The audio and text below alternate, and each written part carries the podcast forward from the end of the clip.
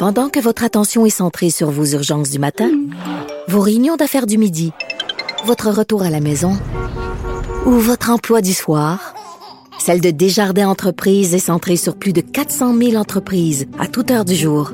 Grâce à notre connaissance des secteurs d'activité et à notre accompagnement spécialisé, nous aidons les entrepreneurs à relever chaque défi pour qu'ils puissent rester centrés sur ce qui compte, le développement de leur entreprise.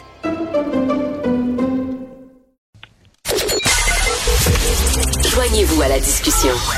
Appelez ou textez le 187 Cube Radio 1877 827 2346. Il y a beaucoup de citoyens, il y a beaucoup de parents qui trouvent que le système d'éducation au Québec ne tourne pas rond. Et d'ailleurs, euh, il y a des citoyens qui ont mis sur pied là, une série de rencontres qui vont permettre aux Québécois de discuter de ce qui ne tourne pas, euh, tourne pas rond dans le système d'éducation. Ça va être organisé ce printemps. Euh, ça va s'intituler euh, Parlons d'éducation et on veut pallier à l'inertie du gouvernement. Nous allons parler avec une des initiatrices du projet, Madame Suzanne Chartrand. Bonjour, Madame Chartrand. Bonjour, monsieur. Ben, premièrement, bravo. Euh, moi, je trouve ça super intéressant. Chaque fois que les citoyens disent, ben là, il faut discuter là, de ce qui se passe dans le système de santé, dans le système de justice, dans le système d'éducation. Euh, euh Qu'est-ce qui vous a amené, vous et d'autres parents, d'autres citoyens, à mettre sur pied justement cette série de consultations-là? Ben, écoutez, moi, ça fait 55 ans que je suis dans le système d'éducation. Et puis, euh, j'ai fondé un groupe qui s'appelle, euh, collectif qui s'appelle Debout pour l'école en, en 2000.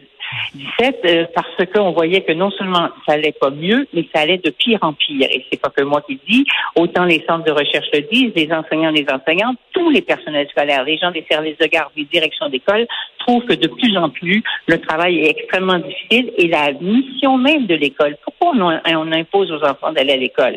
Ben c'est pour qu'ils apprennent quelque chose, qu'ils se développent comme des citoyens et qui finissent par euh, euh, contribuer à la société. Et pour l'instant, on on n'a pas l'impression que l'école va dans ce sens-là. Donc, autant dans le contenu de l'école que dans les conditions de ceux qui y travaillent, y compris les enfants, et puis dans le système même, dont on appelle de plus en plus système à trois vitesses, il y a pas mal d'affaires qui vont pas.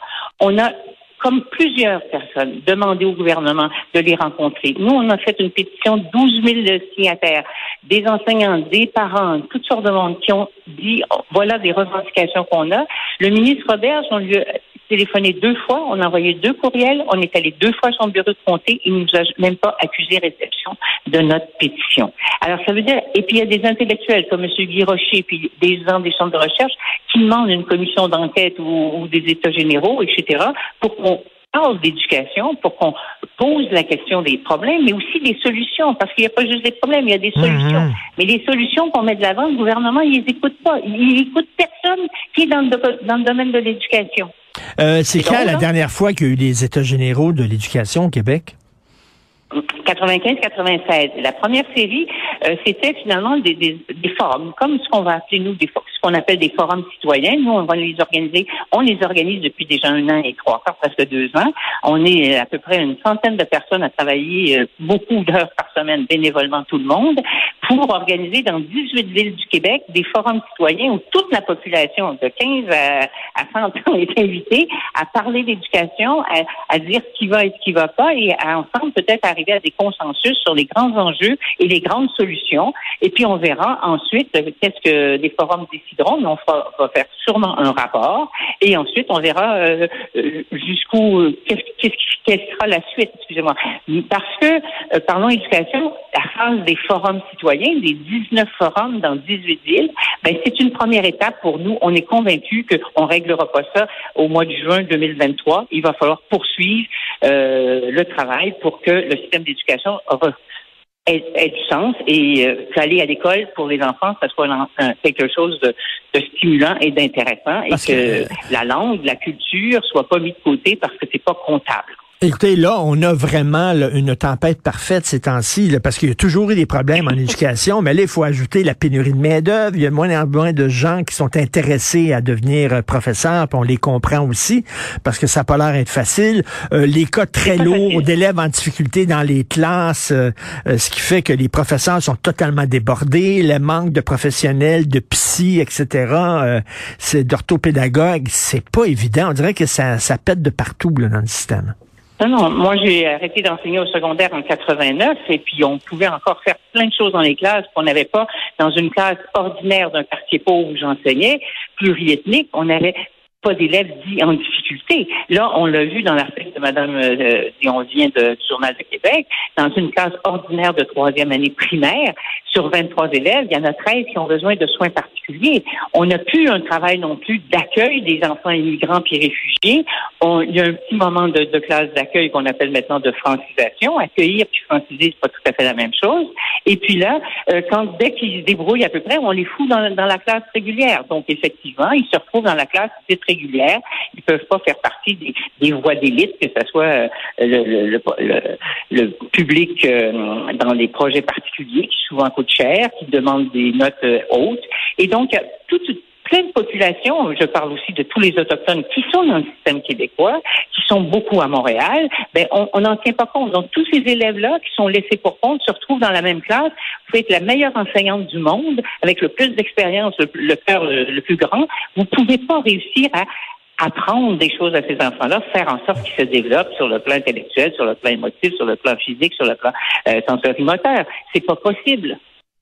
Vous semblez euh, voir euh, l'école privée non comme un partenaire, mais contre un, comme un, ennemi à la limite. Là.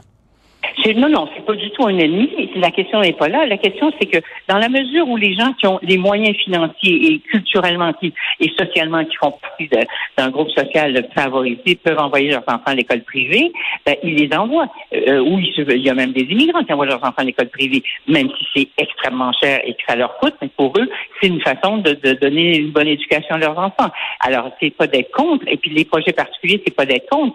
Ce qui est grave, c'est que les conséquences de l'école privée sélective et des projets sélectifs, c'est les classes d'ordinaire où se retrouve toute cette population que je viens de décrire et qui n'a pas euh, de services et qui n'a pas, qui a pas ce qu'il faut pour qu'eux aussi se développent. Et ce qu'on voudrait, nous, c'est que les projets particuliers soient ouverts à tout le monde dans le public. Hein? Même si on n'a pas 70 en mathématiques, on peut aller en, sport-études ou on peut aller en musique ou on peut aller en, en, en langue. Là, c'est une sélection et sur l'argent et sur les notes. Et donc, les élèves qui arrivent faibles du, primaire au secondaire, ben, ils sont dans la classe dite régulière, qui est la classe finalement où tous les laissés pour compte se retrouvent et, et dans des conditions euh, d'enseignement et d'apprentissage absolument impossibles. Et euh, il y a beaucoup de gens qui disent, là, qui écrivent en disant un des problèmes à l'école québécoise, parce qu'il y en a plusieurs, là, on pourrait passer deux heures à en parler. Mais un des problèmes, c'est euh, on n'est plus aussi exigeant, aussi rigoureux, rigoureux qu'avant. On baisse toujours la barre. Euh, on rend les examens de plus en plus faciles pour qu'il y ait un maximum d'étudiants qui puissent passer, pour ne pas froisser l'estime d'eux-mêmes des pauvres petits lapins à l'école. Qu'est-ce que vous pensez de tout ça? Ben, c'est-à-dire le on est, très large. Je veux dire, les parents sont peut-être pas aussi exigeants que les parents de ma génération et de la génération précédente. Euh, laissent les enfants euh, dans leur chambre à regarder la télé ou les jeux vidéo pendant des heures alors que c'est impossible de notre temps, puis il fallait lire pour faire nos devoirs d'abord. Alors, il y a ça. Les enfants arrivent à l'école déjà avec une grande estime d'eux pour beaucoup. Et puis là, ils sont confrontés à des, des, des défis, à des difficultés. Et là, ben, c'est l'angoisse. Et puis là, tout devient grave. Et le ministère des l'éducation depuis plus de 20 ans, n'a qu'une chose en tête, les taux de diplomation. Et mmh. pour avoir des mmh. bons taux de diplomation puis dépasser, si possible, l'Ontario, ben, qu'est-ce qu'on fait? On baisse les exigences en mathématiques, en français, en sciences depuis 20 ans. Moi, j'étudie, monsieur, depuis 1987, l'examen de français de cinquième secondaire. J'ai enseigné une partie de ma vie en cinquième secondaire de français dans toutes sortes d'écoles publiques du. Québec. Et puis, je l'ai vu se dégrader. Et là, ah maintenant, c'est carrément une passoire. J'ai écrit je ne sais combien d'articles là-dessus un analphabète fonctionnel peut le réussir parce qu'ils vont acheter, c'est-à-dire qu'ils vont pratiquer l'examen, l'examen, l'examen pendant des semaines et des semaines. Ils vont réussir, mais après ça, ils vont arriver au cégep, ils vont aller dans un centre d'aide au français parce qu'ils ont de la difficulté à lire, de la difficulté à écrire, puis ils parlent d'une espèce de, de sabir euh, qui se comprennent entre eux, mais qu'on ne les comprend plus. Alors, ça veut dire que ces examens-là n'ont aucune valeur sur la qualité même des compétences langagières des enfants, et ça, ça fait 40 ans que je le dénonce, mais c'est de pire en pire. Écoutez, enseigner le français. Enseigner le français. Enseigner le français au secondaire 5, vous avez une place au ciel qui vous attend, vous, c'est sûr et certain. Il y a encore de mes anciennes étudiantes qui ont fait leur bac euh, quand j'étais professeur et euh, à l'université, puis qui ont fait leur maîtrise avec moi, qui enseignent en quatrième et cinquième secondaire dans des écoles publiques et qui disent les élèves qui nous arrivent en classe, là, puis indépendamment de la pandémie, même si elle a eu un, impact majeur important, eh ben, on, on, se demande comment c'est qu'ils sont pas en deuxième secondaire. Mais ils vont finir quand même par passer l'examen de cinquième secondaire de français. Ils vont finir ce qu'ils veulent. C'est incroyable. Donc, ça n'a pas de bon sens. Ça pas de bon sens. Et c'est pas aider les enfants de faire ça. On les outille pas, là. Absolument non, pas. et même. on les éduque pas, on les instruit pas, on leur montre pas le sens de l'effort, du travail. Et Madame, Madame Chartrand, il va falloir à un moment donné que les parents allument aussi, puis que c'est pas les professeurs aussi. L'éducation, ça regarde tout le monde. Euh, Est-ce que ces enfants toute la population, parce que moi, j'ai parlé, parce que c'est l'avenir de notre société, elle se joue là. Pour ça que parlons éducation, les 18 programmes, il faut que tout le monde vienne, tout le monde, qu'ils soit d'accord, pas d'accord avec les syndicats, qu'ils soit d'accord ou pas d'accord avec le gouvernement, peu importe. Venons, parlons de façon polie et démocratique et ensemble, je suis sûr qu'on va arriver à des grands, euh, à trouver les grands problèmes, puis à trouver des, solutions porteuses. Puis là, on va dire euh, au gouvernement, ben là, là, là, c'est ce que la population dit. Est-ce que vous pourriez nous écouter? On est soi-disant système démocratique. Donc, ça serait une bonne idée que vous nous écoutiez. Avant hier, je parlais à une dame qui, qui, qui, enseignait, qui enseigne encore au primaire depuis, mon Dieu, plus, plus de 20 ans. Et elle me dit, euh, les enfants qui arrivent euh, à l'école sont de moins en moins, on dirait qu'ils sont pas élevés, ils sont pas polis, et nous, euh, ils, eh nous insultent et tout ça. régulièrement. Ils sont pas polis. Ils savent pas qu'ils vivent dans la société. Et l'école, c'est un lieu de socialisation dans le sens où on les met, on les confronte à, toute, la connaissance que l'humanité a, développée en sciences, en lettres, etc. Mais aussi, l'école, c'est un lieu où on apprend à vivre avec le voisin et avec le groupe de la classe, puis respecter les adultes. Mais là, non, j'arrive, puis je fais ce que je veux. On entend même des, élèves qui disent, le prof lui dit, euh, est-ce que tu as fait ton travail? Non, j'avais pas le goût. Ben, c'est pas grave. Il fera peut-être un autre jour ou il fera pas. Alors, je veux dire, parce que si on se met à être très, il y en a qui sont très exigeants, des enseignants, des enseignantes.